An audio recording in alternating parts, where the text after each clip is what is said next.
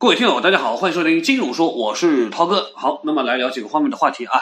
那么首先先来说一说科创板的问题。那么本周科创板还是比较刺激的，还有一些妖股呢已经被停牌了，对吧？那么留下一堆韭菜。不过呢，相信既然这么刺激，还是会有大把人冲进去啊。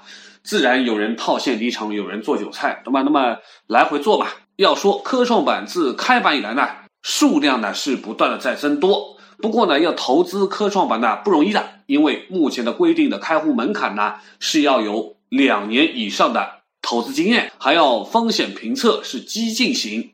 另外，这个证券账户或者资金账户二十个交易日以上，日均资产是不能低于五十万的，你就必须有这么多的钱在里面滚。但是呢，现在有一个新的消息，那就是科创五零 ETF 来了。那么对于普通人来说呢，这个。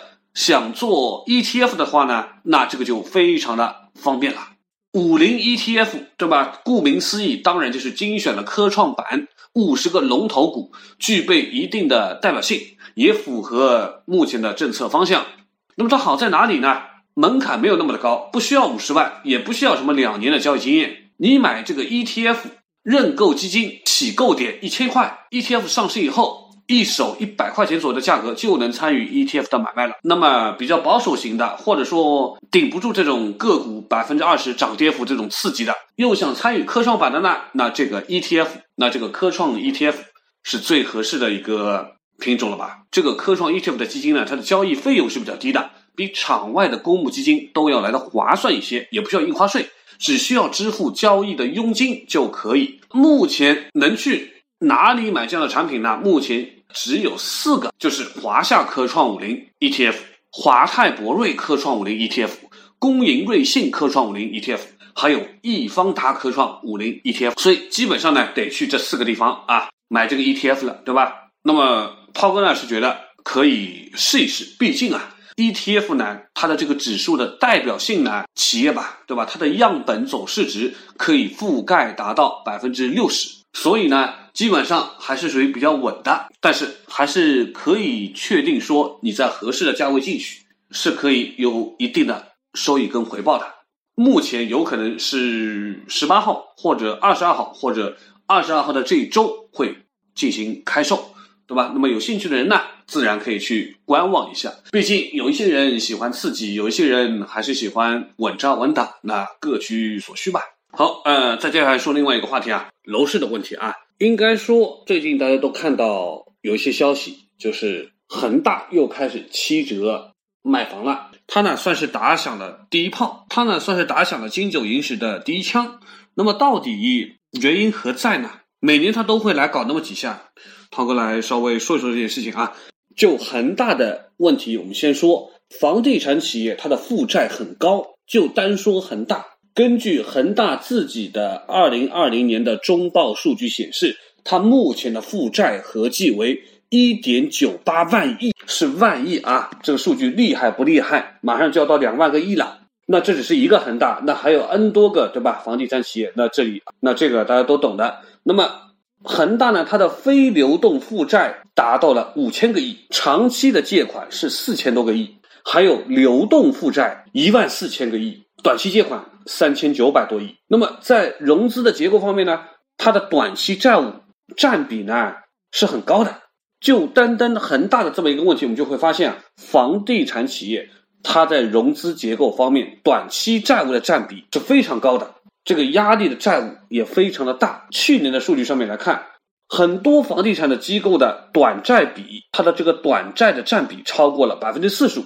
短期借款，对吧？这个短债它的占比超过百分之四十五的房企是没几个，恒大可是高达了百分之四十七。我们说啊，一般我们对这个房产机构啊，它的它的这个短期的偿债能力是一个观察的指标，它考量的就是货币资金对短期刚性债务的它的一个比值。那这也反映了他们的现金流的压力。一般来说呢。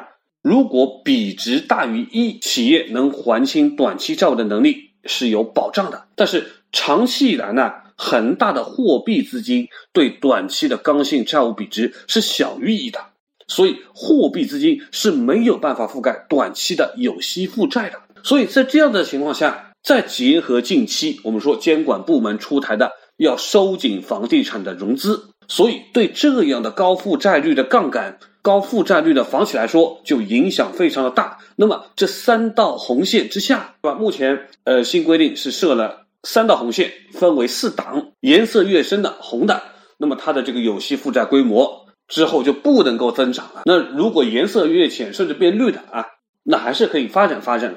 恒大当然就着急。这个杠杆率特别高的房企啊，就有点头晕了。那么我们说，这个三条红线，第一条红线就是剔除预收款后，它的资产负债率大于七成。而恒大呢，去年呢已经是百分之八十三了。红线二呢，净负债率是大于百分之一百了。那么恒大呢，已经是百分之一百五十九了。那第三道红线呢，定的短债比呢是要大于一的。那目前恒大呢是零点六一，所以说它是三条红线都踩了，所以最疯狂的当然是它。那么跟它同一档次又有谁呢？融创、绿地、中南、金科、富力、华夏幸福，对吧？这些都是。那稍微好一点的呢，碧桂园、万科、新城控股。那么再稍微好一点的呢？就是可以偏绿一点的，对吧？那么像保利地产、中海地产、世茂股份、招商蛇口、金地集团、阳光城这些就都还 OK 一点。在目前的这个三道红线之下，对吧？红橙黄绿四档，恒大就是权重。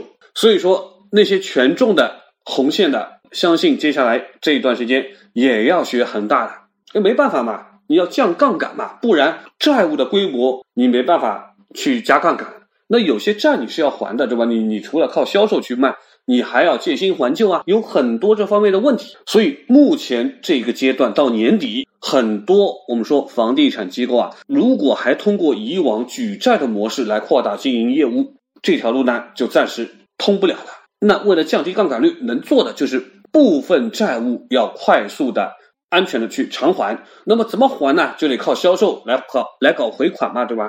所以恒大选择了卖卖卖，以价换量，降低负债率。那么从降价的噱头角度来说呢，能够带动销售的增长的。就像今年上半年，恒大的销售额达到了三千四百多亿，比去年同期呢是增长了两成的。降价对吧？还是有效果的。那对于想入手置楼的朋友呢，我相信会有一定的机会，对吧？另一方面，有关部门呢正在对楼市呢进行一个调控。那调控的模式呢，无非就是三种嘛。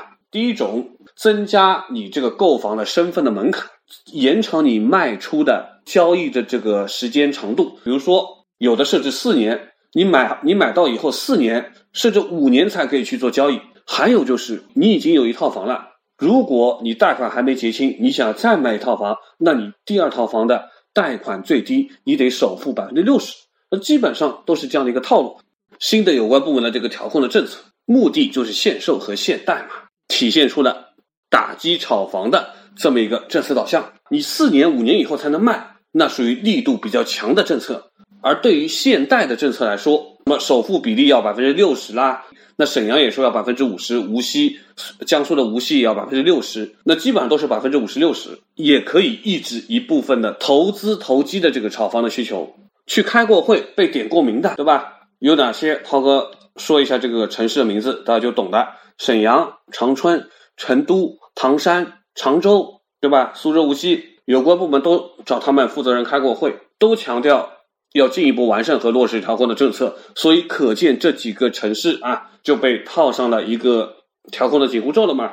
那之所以点这些城市的名，是因为这些城市的房价的涨幅是比较大的。早在下半年开始的七月份，北上广深、南京、杭州。宁波、长沙，对吧？就已经被叫去点名要调控调控了。所以再加上刚刚的那些城市，就是一波新的精准的楼市调控的政策。这些城市所反映出来的目前的楼市的信号，就是新一轮的打地鼠的游戏。谁的房价涨幅抬头了，楼市热了，房价的预期没有想象中那么稳了，那么就要向哪个城市要开始施压，要开始调控。但不管怎么样，就像涛哥刚刚说的，三板斧，对吧？要么抬高离婚买房的门槛，离婚两到三年还是要按婚前的套内数计算；要么提高首付比例，要么提高二套房的首付比例，提高二套房贷的门槛，对吧？延长二手房增值税的免税的时间。然后延长限售的时间，基本上就这些套路，不管怎么调控来调控去，无非只是一咕隆咚推出来，还是看着情形的发展，一步一步的加码。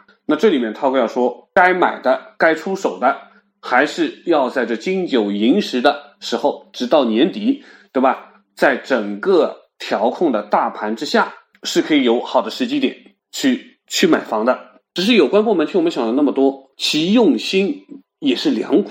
你买进容易，对吧？你卖出其实就没你想象的那么的简单了。所以不是刚需的，以炒作为主的，对吧？那那还是要慎重嘛。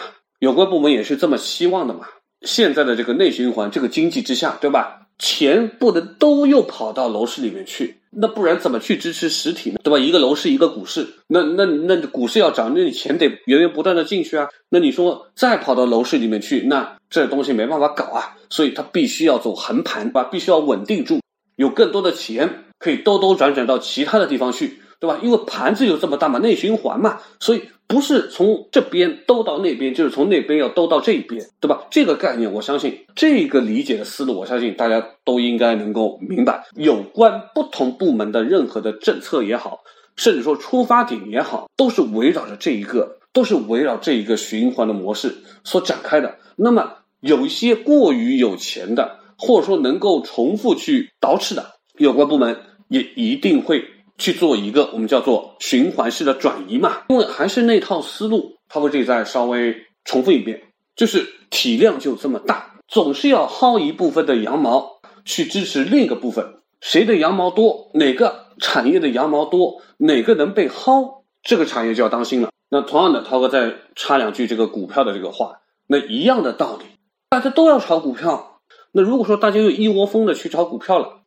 大家都觉得钱好赚了，那别的事情对吧？又不要干了。那如果市面上的钱现在本来就有那么多的钞票，哎，股市又会承担一个大资金池的作用，对吧？它要吸收一部分，然后来熨平这个通胀，来熨平这个钞票，蒸发掉一部分的我们说的一个多出来的这个购买力，来回的一个波动，对吧？来回的这么一个调控。所以小到这样的一个我们说跟我们切身相关的房地产，大到一个股市，其实它都有一个联动。而有关部门的棋，它不是一下子全部下下来的，它是一步一步来的。如果你能看懂两三步棋，如果如果你能够从各种蛛丝马迹看懂两三步棋，其实你也能够预测未来判断趋势的一个方向，好吧？那本期节目就到这里，感谢大家的收听，咱们下期节目再会。